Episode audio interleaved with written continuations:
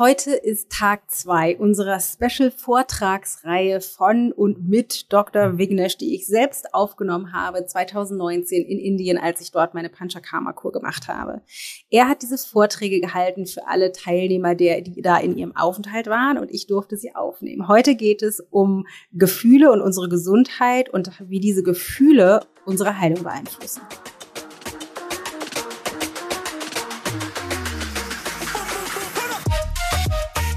When we are sad, things in our body can also go low. Our immune system can go low. Just understand blood pressure. Can you imagine blood pressure is called as a disease of unknown origin? And how many times did we say, I don't want to tell him because it will increase his blood pressure? Do you understand this? Blood pressure is some completely a psychology. I mean, 90% of the blood pressure is of unknown origin. The rest 10% it could be some hormonal variation or it could be some issues with your arterial walls. The moment we get stressed, the blood has to circulate more, just like I told you about cortisol. The blood pressure is some pattern just like that.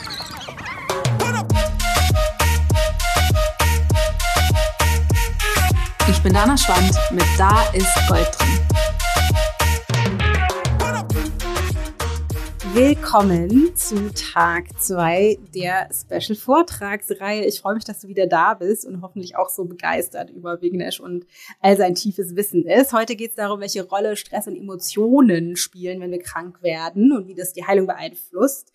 Ähm, und es geht auch darum, warum Gefühle wesentlich sind für Krankheitsentstehung, beziehungsweise wie wir Stress durch einen einfachen Mindshift sofort verringern können und warum wir unsere Krankheit und Wehwehchen lieben sollten, man äh, höre und schreibe. Und was die Frage ist, die wir uns eigentlich stellen müssen, wenn wir krank werden. Er spricht auch darüber, was der Atem mit all dem zu tun hat und welche Einstellung uns sofort gesünder macht. Also wirklich wichtige Themen.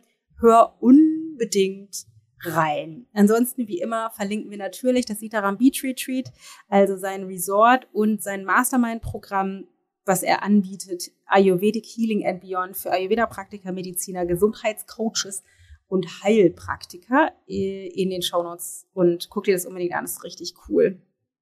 Und dann wie immer ein kurz in eigener Ayurveda-Sache zu meinem Buch, wenn du Bock hast, äh, mit mir zu detoxen. Ich würde mich nämlich so freuen. Ich habe ja das neue, mein neues Buch auf den Markt gebracht. Anfang Januar mit in Kooperation mit Stefanie Schnicke, meiner lieben Freundin und Kollegin. Und ich mache eine Live-Begleitung zu dem Buch. 11. bis 18. März für nur 49 Euro möchte ich mit dir gemeinsam unter der Anleitung des Buches detoxen. Es gibt drei tolle Workshops, es gibt eine Facebook-Gruppe, es gibt richtig viel zusätzliches Wissen. Du kannst alle deine Fragen stellen, wir meditieren, es wird gigantisch. Sei dabei, alle Infos auf ichgold.de slash easydetox minus week. Aber jetzt geht's los mit dem Vortrag.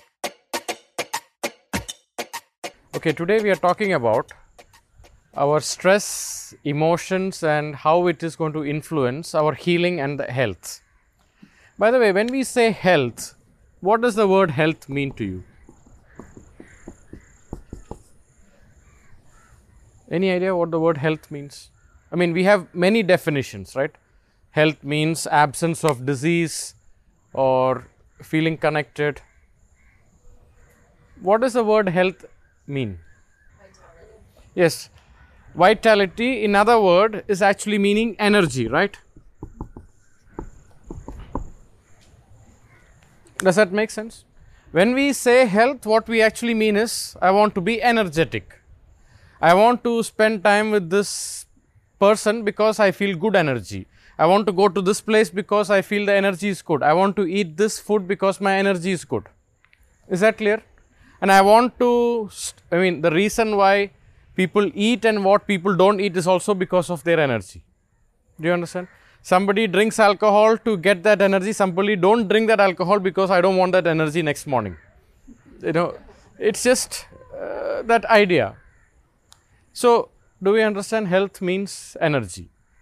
By the way, where do we get energy from? What is the source of energy? Yeah, like some of the sources. Yeah, breath, food.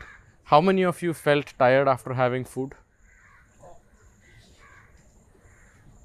You understand? After having food, you feel bloated and you don't want to do anything.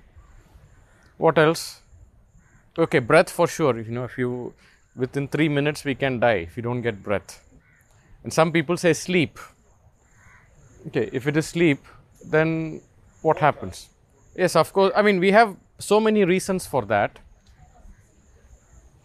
Okay, are we having? Okay. So, what we are talking about is we talk about various sources of energy. But there is one aspect of energy that we need to know. See, uh, I have been uh, consulting many kinds of diseases. And like I told you, being an Ayurvedic doctor means you are a doctor for the leftover diseases of the modern patients.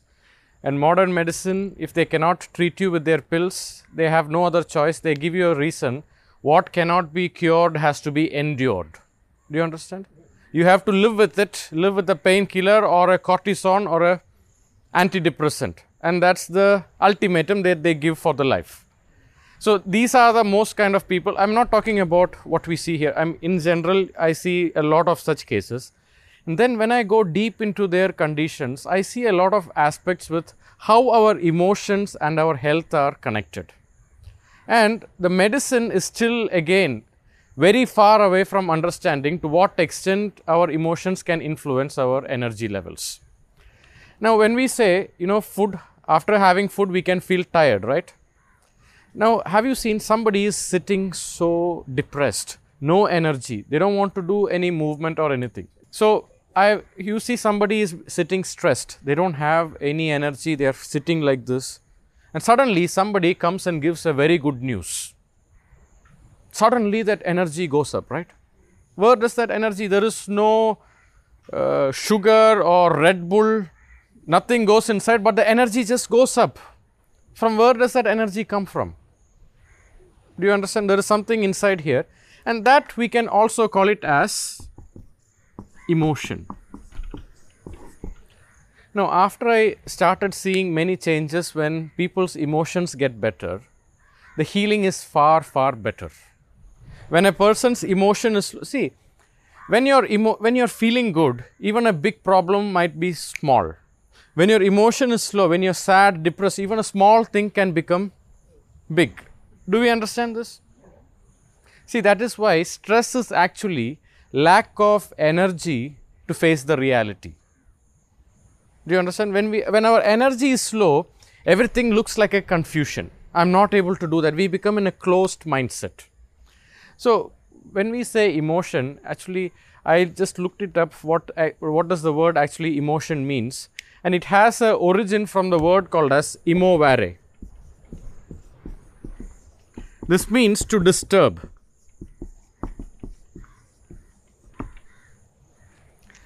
Now, how important is emotion in our life? Now, people say it is important, but how important is it? Very important. Well, let me tell you, it is the most important thing. A little more closer. Do you agree to that? I mean, you all traveled here thinking that, okay, if I come here, I can relax, I'll get good health. By getting good health, I can feel good, right? I want to travel there because by going there, I'm going to feel good. I want to spend with this person because I will feel good. Does that make sense? So, emotion is what makes us do and what makes us not do. People fall sick because of this, people became healthy because of this. We fall in love because of this we separate because of this. We fight and we create wars because of this. And if you look at history of the world it is actually the history of emotions. Does that make sense? Now it is quite interesting to understand our emotional patterns. Now we will go to that.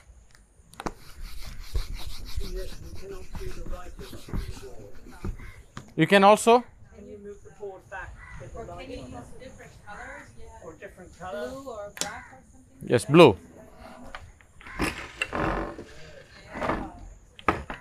From darkness we come to light.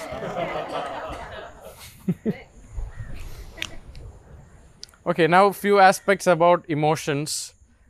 Most of us are on autopilot emotions. Do you know what that means? autopilot means like the manual car. You don't have any conscious thought. How this comes about, there was a Russian scientist, you know, Ivan Pavlov.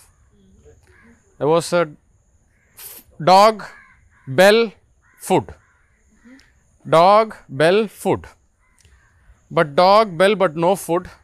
But still the dog started salivating. Right? Because our brain loves to predict and connect the cause and effect. Just to give you an example, you know, in India we have this cricket match happening. Cricket is another game, not the animal. Uh, we have a, a match happening, and just few months ago we had a World Cup, and India was playing against just the, our worst enemies, Pakistan. So whenever a cricket match is happening, uh, I have a friend. He loves to watch the match. We all will sit together and watch. Two matches India won because he was sitting on one chair in one position. After that, he believes it is because of his ability to sit there, India is winning. You know, uh, sometimes we also think, you know, if I'm sitting here, things are doing well. That's how our brains are. Brain loves to connect the cause and effect. The problem is, it is the uh, when we say we are on autopilot mode. The good news is that we can change that. The bad news is if we don't change, we run in that autopilot mode. Which means when somebody says, "I don't know, I have anger problems," what that person is saying, "I have trained myself so hard to get angry all the time." Do you understand? It's that's what I call it as autopilot mode. Now, uh, there was a research done on people who are getting heart attack and they die of the first heart attack. They did not survive from the first one, you know. And uh, the researchers were trying to understand what is common between these people who got heart attack who did not survive.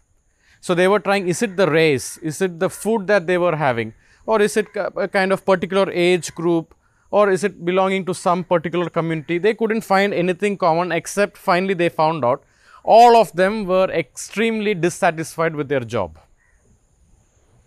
So, what happens when you are upset with your job? When you are upset, how is your energy in your body? Like we said in the previous day, you know, when we are stressed, there is this hormone called as cortisol. Cortisol is a hormone that is released to your extremities, like your hands and on your feet, to escape. When there is a stress, what happens? You need energy to fight, you need energy to solve the problems. But our brain was created 200,000 years ago. At that time, our problems were different. We were worried will a lion come and eat me up? Do I have to worry about uh, tomorrow's water? Will there be something else?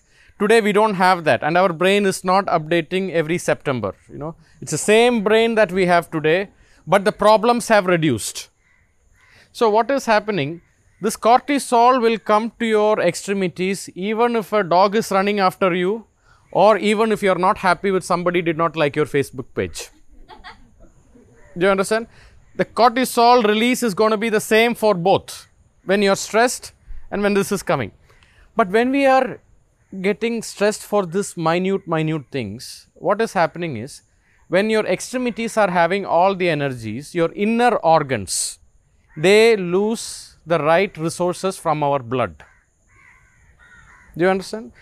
If a dog is running after you, you are trying to escape for life. At that time, your body is least concerned if there is a bacteria in my foot. You know, it doesn't want to recover from that fungus or bacterial infection. It wants to survive. Only if you survive, you can fight against that bacteria later.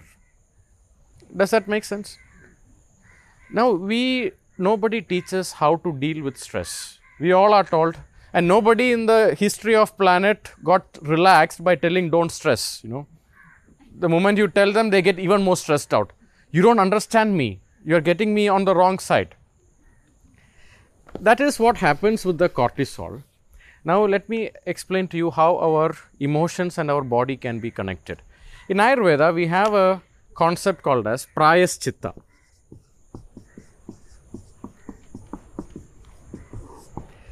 The word Prayaschitta actually, literally, it actually means penalty. For example, you want to avoid an exam that is going to happen in two days. And you are full of fear. Oh my god if i write that exam i did not study and if i'm not able to appear for that exam i can fail. If i fail people will come after me then i will be judged as a failure for life then there is no future for me. My parents will kick me out. This monkey mind starts running on the back of our head. Then somehow out of a blue the body creates a fever and you don't have to write that exam have you observed this do you understand? I have created such fevers a lot of times. Especially, we have a language called Hindi, which is from another planet for us.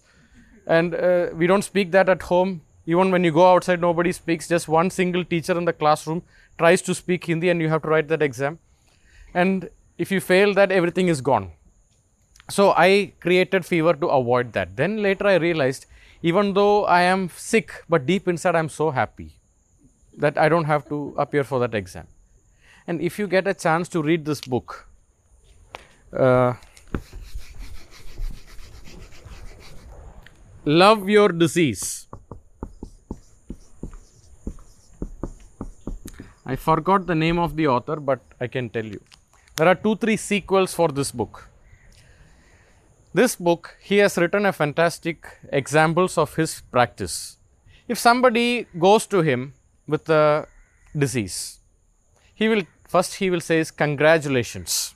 Now tell me how is this disease helping you in your life? For example, I had a personal experience. A few years ago, there was a patient with severe psoriatic arthritis. You know what is psoriasis? The skin can just flare up, and this was to such an extent so bad, she cannot walk with bare hands observed. So she has to cover all her hands and sometimes even put gloves in the hot summer so that it doesn't look bad. And later it turned out to be a different kinds of arthritis. If the psoriasis is not treated for a long time, later it, the inflammation can reach to your joints and it can create stiffness in the joints. So she was going to many different modern doctors and getting different varieties of cortisone. And cortisone helps you to some extent and then the body can become saturated. You know, it cannot tolerate that anymore. Then somebody told her, maybe you should try something like alternative healing, like Ayurveda or homeopathy. And then somebody told her, okay, go to Ayurveda, and she ends up. And till then, she was doctor shopping, and then she comes, and I'm having this kind of severe psoriasis. They told me Ayurveda can help. Do you have something? Then the first days, you prescribe something, change her diet, and do all the things. Within two weeks, she comes back and say nothing changed. It's the same. And I was thinking, oh my God, am I going to be in the list of the doctors shopping? This is my thinking. And then after some time, I asked, when do you get this psoriasis the worst? And she said, sometimes in the evening, sometimes, but I don't know. And then, have you ever thought when it got the worst? Okay, after some time, she started crying and she said something. During her childhood, she was physically abused by her uncle to a, in a very bad way and after that, she got into a deep fear. Like, fear means, you know, like panic attacks. And being a little child, she went and told this to her mother, and mother panicked because if something comes to known in the family, then the uh, her brother is gone because this is something very bad for the whole family to know. So she did not listen, and in fact, she told, Don't worry about these things and just let her. This child afterwards, she could not trust a man anymore because that was the situation, just like the Pavlov's dog theory, you know. After she got married, whenever her partner wanted to be close to her, she created the psoriasis wonderfully. This was the way she kept herself away from that. And once that was revealed, she told me that she never told this to anyone. And after doing some works on that, without any medicines, that was gone. I'm not saying most of the psoriasis we got it treated. I'm just telling you one of the live examples that I saw. That got me so much interested into this topic.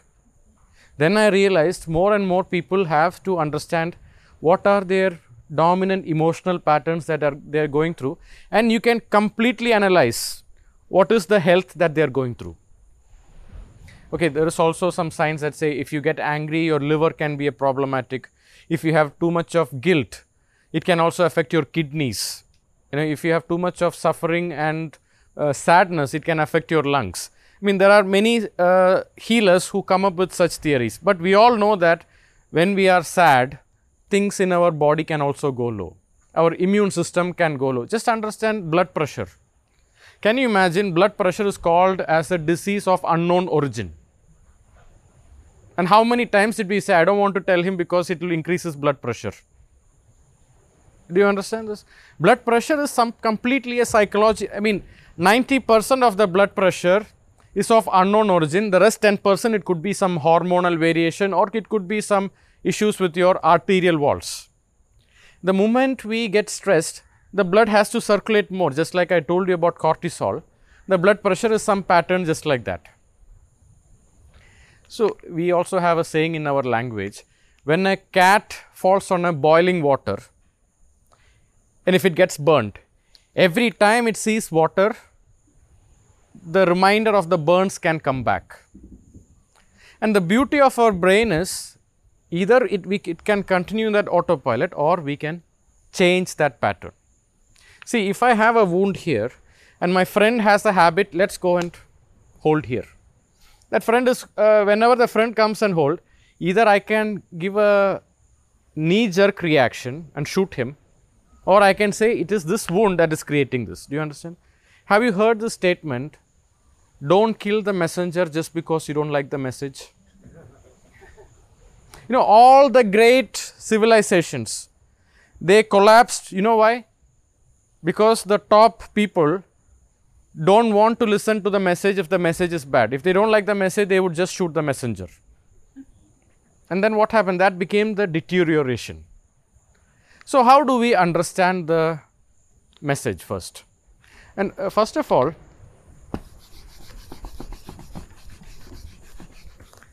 the word emotion we understood it has something to do with our energy. Like if you are angry, your energy is that. If you are sad, there is an energy in your body. If you are excited, your energy is different, irrespective of what kind of sugar, Red Bull, tiramisu you had in your body. It's only about your emotions, your energy point. Emotion is like that fuel energy, you know, like the speedometer. It is telling you, not the speedometer, what do you call it? The fuel tank. To what extent is your resource in your body? Do you understand that? If you feel you are feeling low, it just means that your energy is low. Emotion is like that energy indicator. What is your state of energy right now? Do you get that? So, when you look back, if you feel you have been stressed a lot, that means throughout your life, your energy in your body has also been like that. We don't have to be a psychologist, right? You can know when a person is walking what kind of energy that person is having, right? And that is why we also have a lot of attention on the posture. You know, when a person is sitting like this, we know what kind of an energy that person is having, what kind of emotion that person could have. And you know that when a person is standing like this, that is why posture also has a lot of rule with that. But when it comes to understanding emotions, one of the first aspects that are told in many of the yogic teachings and also spiritual teachings is about something called as you have a tree, when the wind is blowing, the whole tree is going to shake. If it has two strong branches, it is not necessary that you have to hold on to the whole tree. Just by holding one branch, you are able to handle the other branch as well. Does that make sense? I mean, it's not that completely, but it will help to minimize the shake. So, if one branch is your emotions, your other branch is what we call it as breathing.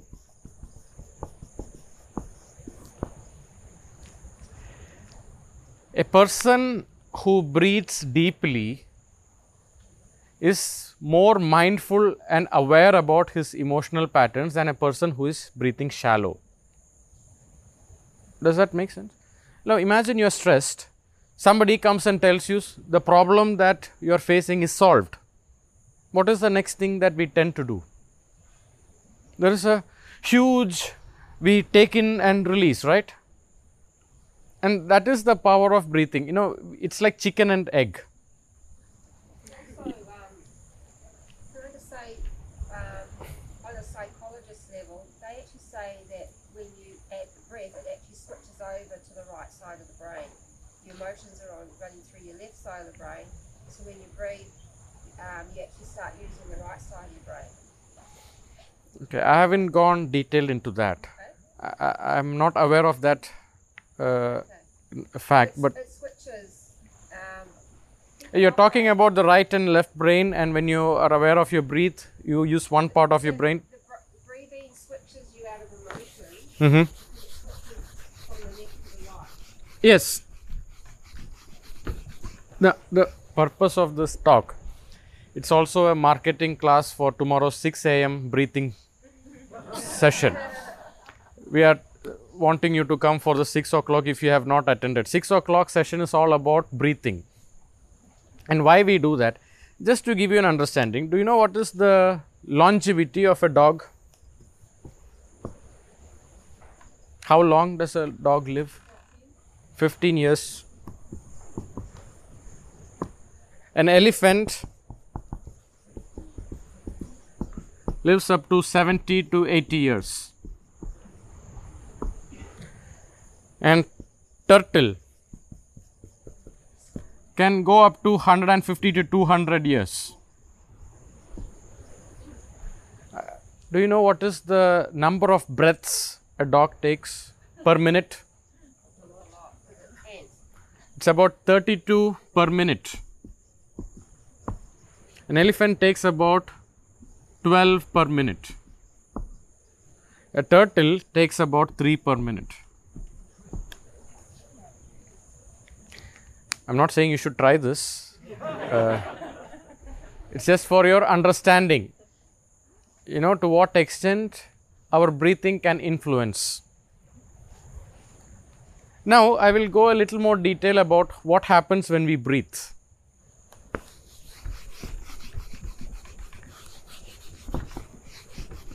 See, among all the animals and humans, the difference is in our human body, every activity can be classified into voluntary and involuntary. You know, voluntary means now I am talking, this is my voluntary activity. My heartbeat i don't get up and say now i have to make my heart beat you know. Imagine how our life would have been if we have to go through those millions of activities that are happening inside without our consciousness it is something that is happening without our knowledge right so what is happening without our ability to do it or without our unconscious is the what we call it as uh, involuntary work and then the voluntary work is what i do it consciously in every activity that we do, we can classify it into both. But there is one activity that can go into both. Do you know what that is? Breathing. You can be conscious about your breathing. At the same time, if you forget, the body will take over, right? And that is why in most of the spiritual teachings and the yogic lessons, they emphasize so much on breathing. In Ayurveda, when we call stress, stress is more about vata. And vata is mostly about your breathing also. See, when a person says, I am having anxiety, what is that person saying? I have a tendency of breathing like a dog. You know, breathing from the chest. Now, let us just take some of the emotions. Now, some uh, see in modern psychology, there are over 6,000 words for every emotion. Half of them makes us feel good, half of them makes us bad. So, let us just take some of the uh, emotions. What happiness, happy, joy, what else? Passion, excitement. Do you know what is the opposite of happiness? we think it is sadness, but it's actually boredom. And then you have frustration. Then it becomes anger, then sadness, guilt, rage. It, it goes down. Now, if you observe, every emotion we will have a different pattern of breathing. Do you understand this? every emotion is an indicator of the energy it's like the speedometer you know like a, or we can also call it like a radio fm station frequency this radio station has a this frequency of our breathing and the more you go up the more deeper your breathing. Does that make sense? Now my question do you think let's say anger or frustration do you think frustration is important in our life? Do you think so? Do you think anger is important in our life? See emotion is not bad. It is a messenger it's only communicating some message don't shoot the messenger do you understand and it is only people who got frustrated change the world. You know, if I'm happy, I don't want to change anything. You know, one man got thrown out of the train in South Africa. Then he got so frustrated, he wanted to throw out one empire. Do you understand? One lady got sent out to the front because of the color of her skin. She went on, and that led to a big revolution because it was the frustration. But the idea is are we staying stuck or using that energy in a right way? When we get stuck here, this is going to eat us up. But if we use this in a right way, there are many ways we, you know, our brain is a control freak. It wants to control everything. We call it uh, lizard syndrome. Do you know lizard syndrome? You know lizard, the gecko. The gecko, when it is on the top, the gecko feels it is because of the gecko's might it is holding the ceiling. Do you understand what I am saying? Gecko feels it has the power to do that. The moment the brain feels I am not able to control the situation, the brain wants to control something else. It will look for the next easiest thing. It just needs something to control. You just give it something. Like like a little baby, it wants something. If you don't get it, what you do? You distract that kid and give it something else so it could control something. Same way, we all want to try to control things. And every emotion is an indicator of what is the level of your control. Does that make sense? And now there is a Stoic called as Marcus Aurelius. Have you heard about him? Okay, Marcus Aurelius, he made a very famous statement. The difference between people who are stressed and people who are relaxed. People who are stressed are trying to control things that they cannot. And people who are relaxed are trying to control things that they can. Does that make sense? We cannot control the weather. Yeah, maybe by planting more trees and changing that, but we could influence that. But when it starts raining, there is nothing we could do maybe I can we can decide should we get the umbrellas? Should I get a raincoat? If it's snowing, maybe should I get my jacket or not go out? But if we are worried about the weather, what can happen? Do you understand this? The first time I went to Europe, I was so surprised. The roads are so good, you know, coming from a place like here. Nobody was honking and I was very jealous. and then, first time I went to a toilet on the roads, I mean, you have to pay 50 cents. That is like 40 rupees in our currency. It's like what you pay for a lunch here. That is what you pay for that. And I was like, oh my God. But even in the toilets, you know, you could do surgery because that's the hygiene that, that is there. And then uh, you, you, go for the lecture, and suddenly the, it started raining and the rain started coming, and then the lecture finished. People would come and say, Okay, uh, great lecture, but we are really sorry about the rains. And I was like, How can you be sorry about the rains? And I was thinking, Oh, these people, they could control everything, but they just forgot about the rains, you know. that is why people who are so concerned about the weather go into depression much faster without or maybe that's also why you fly to india because you have sun but the idea is you know we have to be conscious what am i trying to control If I am trying to control something that I cannot, then the result is you are going to be upset. Now, understanding all the emotion, it is like whenever you feel sad, whenever you feel angry, whenever you feel upset, instead of going to the knee jerk reaction, you know what is knee jerk reaction? Doctor hits something on the knee, the knee just goes up, right? You are not able to think. Instead, if I am able to observe and respond, you see the word responsibility, the ability to respond, right? When we are able to focus on our ability to respond, that is what makes us someone who is on the level of growth. Otherwise, we are going to be on an autopilot mode. Now, this uh, gentleman that I told you who wrote the book Love Your Disease, he was talking about uh, one of the couples came to his consultation for fertility reasons, like they were not able to conceive.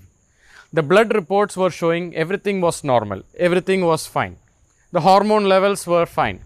The man is healthy, the woman is healthy, they have been trying for a long time, nothing is happening. Then this doctor asked this lady, Have you ever been afraid of being pregnant? Then she said, No, then I, why would I come here? Then have you ever been afraid of having a baby or going through the child? And she said, Yes, during my childhood, I had a deep fear because one of her friend's mother had to undergo a divorce because after she gave birth, she became fat and the man ran away.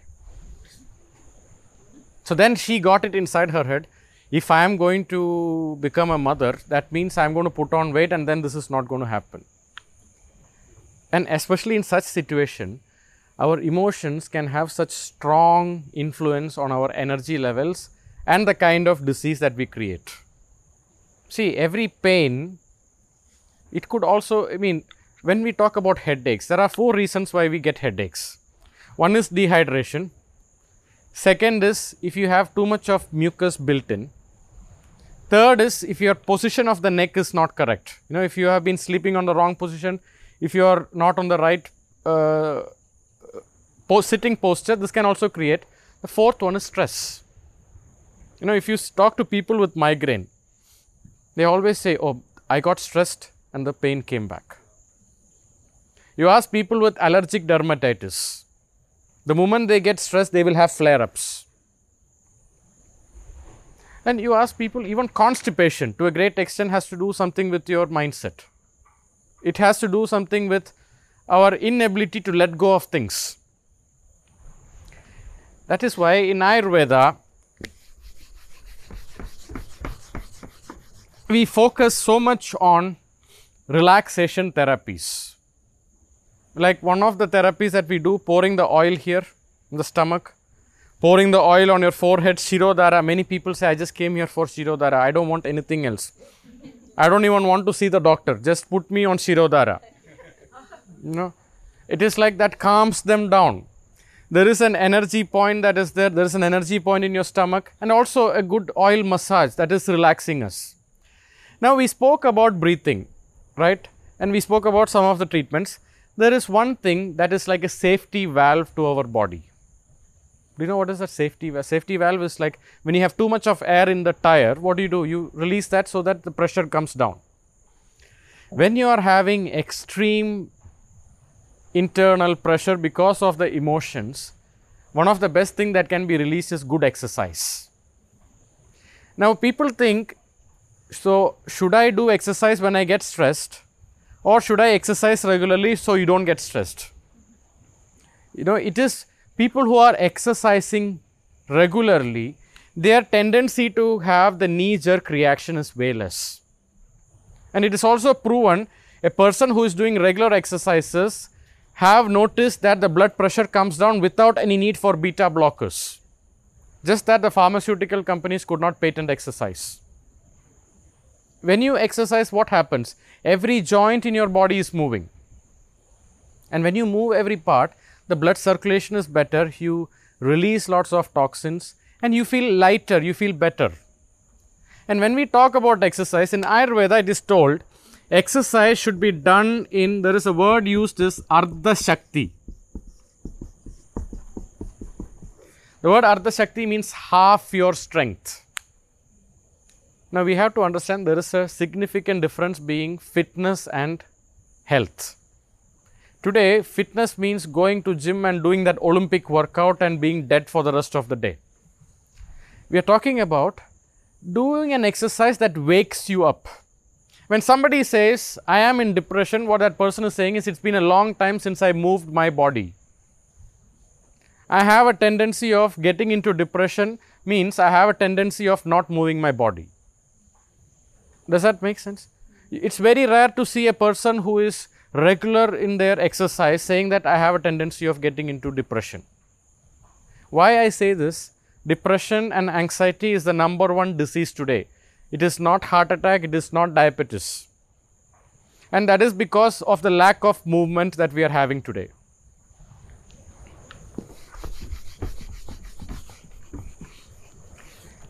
Now, there is also a few more techniques that we can practice every day. Like we said, our brain is a control freak. Now, when we say something is wrong, uh, there is there is one uh, um, speech that I saw of uh, Swamiji. What he was saying is, you have a problem. Then what do you say? Do you have a solution, right?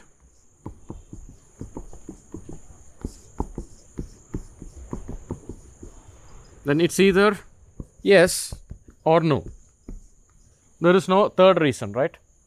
You have a solution, is it yes or no? Okay, if it is yes, then why worry? And if it is no, why worry? And now people say, oh, this sounds so easy. This sounds so easy, but at the same time, worrying is also not so easy. I mean, practicing this could sound difficult, but at the same time, worrying is also difficult. Do you understand what we're saying? And one of the reasons why you come to a place like this is we release the need to make decisions. You know, people are worried what kind of decisions that I have to make every day. And the first thing I recommend you is stop reading news. This news runs on fear. When you are on fear, by the way, stress is also another code word for fear. You know, there is always a kind of fear that comes because of that. When we are fearful and when we are stressed, our body becomes so stiff. A stiff body will hold on to fat much faster, will hold on to toxins much longer, and your tendency to fall sick is much higher. And when you're relaxed, what happens is you release the toxins much faster, your muscles become loose, your ability to think and be creative is also very high. Are you getting me? And relaxation comes with it's like a formula like two hydrogen and oxygen gives you water. Same way, are we focusing on things that we can control? And in order to change that, there is one technique that we can follow up after this.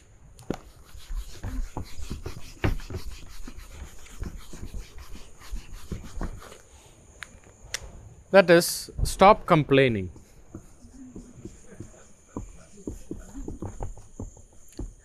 Do you know what happens when we complain? When we are complaining about anything, let's say the government, my prime minister, I don't like him, or I don't like the government, or whatever is the thing that you're saying, it is you are just giving away your powers. Do you understand? Nature created us so that we have the power to influence and to change. But when you are holding on to something saying, it is only because of this, this, this, I am like this, what we are saying is, I don't have any power, so I have to live with this for the rest of my life. Do you understand this? The day we stop complaining and we take responsibility that I do have the choice to change things, you have no idea how our energy shifts. How our, and there was a, a doctor called as Bernie Siegel. He has written a book called Love, Medicine, and Miracles. In his book, he has told about when people are falling sick and they were told it is something terminal in nature, like terminal cancer. You know, they were about to die. And the doctor said, prepare to die. And he found out there are few people who came out of that terminal disease. And the doctor says, okay, it's time to prepare your will because you have to inherit whatever you have to the next generation. And then few patients said, no, I'm not going to die, and they overcame the terminal disease ultimatum. And they, he was trying to find out what was it inside them that gave them the ability to come out of that. It was just one simple thing. It was they took responsibility for their health. Instead of blaming, it is because of this, it is because of this, it is because of this, it is because of this world, I am like this. They realized my health is my choice. My life is my choice. I am going to take responsibility of what I am going through. The day they took that, what happens? You start thinking, what is the choice that I have to choose? Does that make sense? The day you start taking responsibility of your life, okay, that happens when we stop complaining. That is when we tap into our true powers. It's not just about healing, it is not just about any terminal cancer, it is not just about coming out of some bankruptcy or things like that. We are talking about living, not just surviving in the life. And that comes with, see, a person who complains, you know, there are some kinds of people, no matter what you give them, they will find a reason to be upset. And there is another kind of people, no matter what happens, they will find a way to overcome that.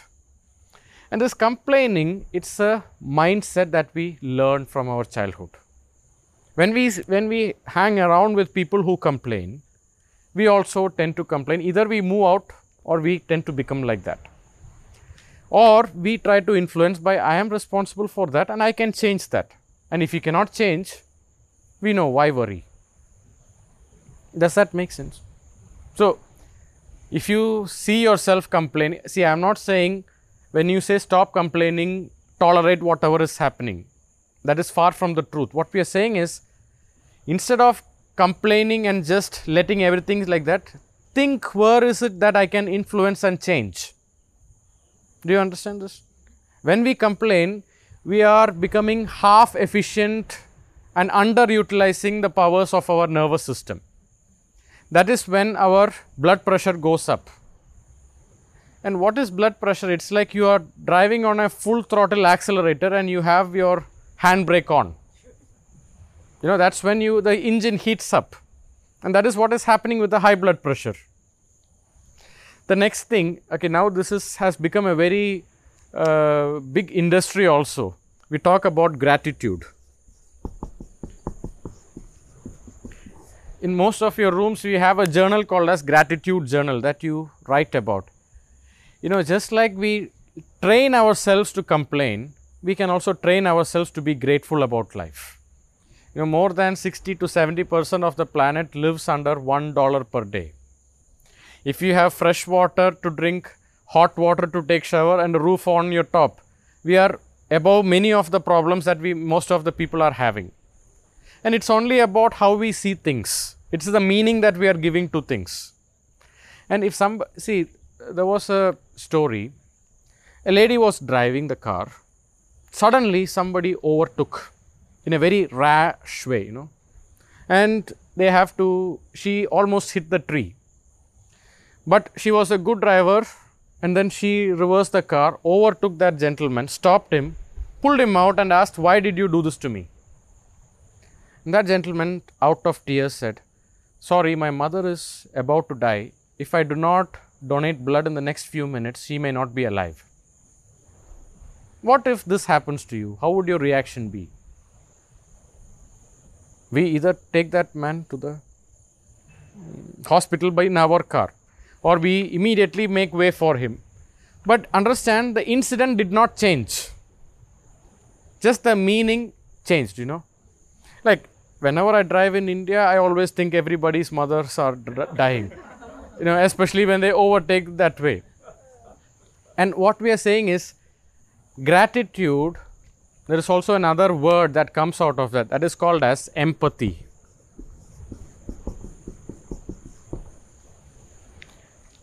See, nobody deep inside wants to hurt anyone.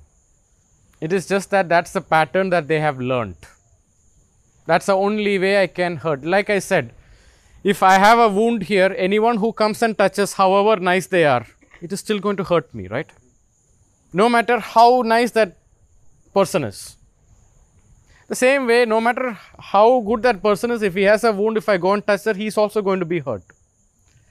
But when we are in a state of this, our ability to identify the wound is way better, and our ability to respond well is also better. We stop taking things personal in ourselves. Most of the stress related disorders are happening because we are taking things too personal. And that can change when we follow this. And that is why we have a book in your room. Try just try it for like one week every day for 10 minutes. Just write down few things you are extremely grateful. It's just the way you change your you know focus it's a rewiring of the brain it is not the person who has all the material possessions who is happy there is also a science that says when you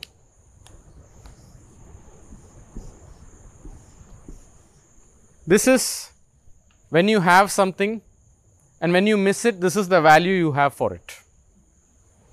Do you understand? We appreciate the value of something when we don't have it. A rich person is someone who appreciates the value when he has it. So, the idea is to practice this every day in every opportunity. That is the one way we, you know, when you are in a state of gratitude, our body relaxes much faster. You know, every emotion creates a chemical replica in our body. And whatever is your dominant emotion, that is how your body is going to react. And you can see it from the posture, you can see it from the skin, you can see it from the way they speak, the voice, everything is a reflection of what is the dominant emotion that I am going through. So, we spoke about breathing, attend the 6 o'clock class and we spoke about exercise. Then we spoke about some of the treatments that we do for relaxation and we spoke about stop complaining, we spoke about practicing gratitude. And try, okay, now you are in a very comfortable place where you're connected with nature, you have a beach, you have a beautiful garden, people taking care of you. But when we go back, take it a point to spend time in nature as often as possible you know, uh, stress related disorders have become way higher after the invention of computers. Before that, it was not so much because we lose, we are a person with human touch.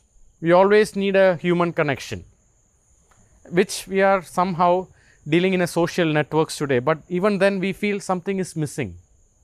And that is because we are not able to connect well. And that connection can happen with people and also with nature and that is why nobody said i went to forest and i came back depressed you know there is an energy that that happens there and that energy now we have also uh, courses called forest bathing you know you go to the forest and bathe in can you believe that that how pathetic the society has become that we don't even have time to spend in nature i mean some people call it great invention but we have to look at it as something that is pity for our generation So, das zum Thema Mental Health. Ich hoffe, du konntest ganz viel mitnehmen. Ich finde, der war es einfach so toll, so natürlich und so tiefgreifend und so fundiert. Also ich bin on fire. Alle Infos ne, findest du in den Show Notes. Ansonsten geht es morgen darum, wie Frauen mit Ayurveda ihren Zyklus ins Gleichgewicht bringen können. Übermorgen geht es darum, wie du mit Mantren, Meditation und Bewusstseinstraining ein glücklicheres Leben führst. Genau, ansonsten äh, Detox Week, ne? ich.de slash easydetox-week, 11. bis 18. März. Sei dabei, ich würde mich so freuen. Liebste Grüße aus der Sonne Costa Ricas. Ich denke an dich und hoffe, dass wir uns morgen wieder hören. Deine Dana.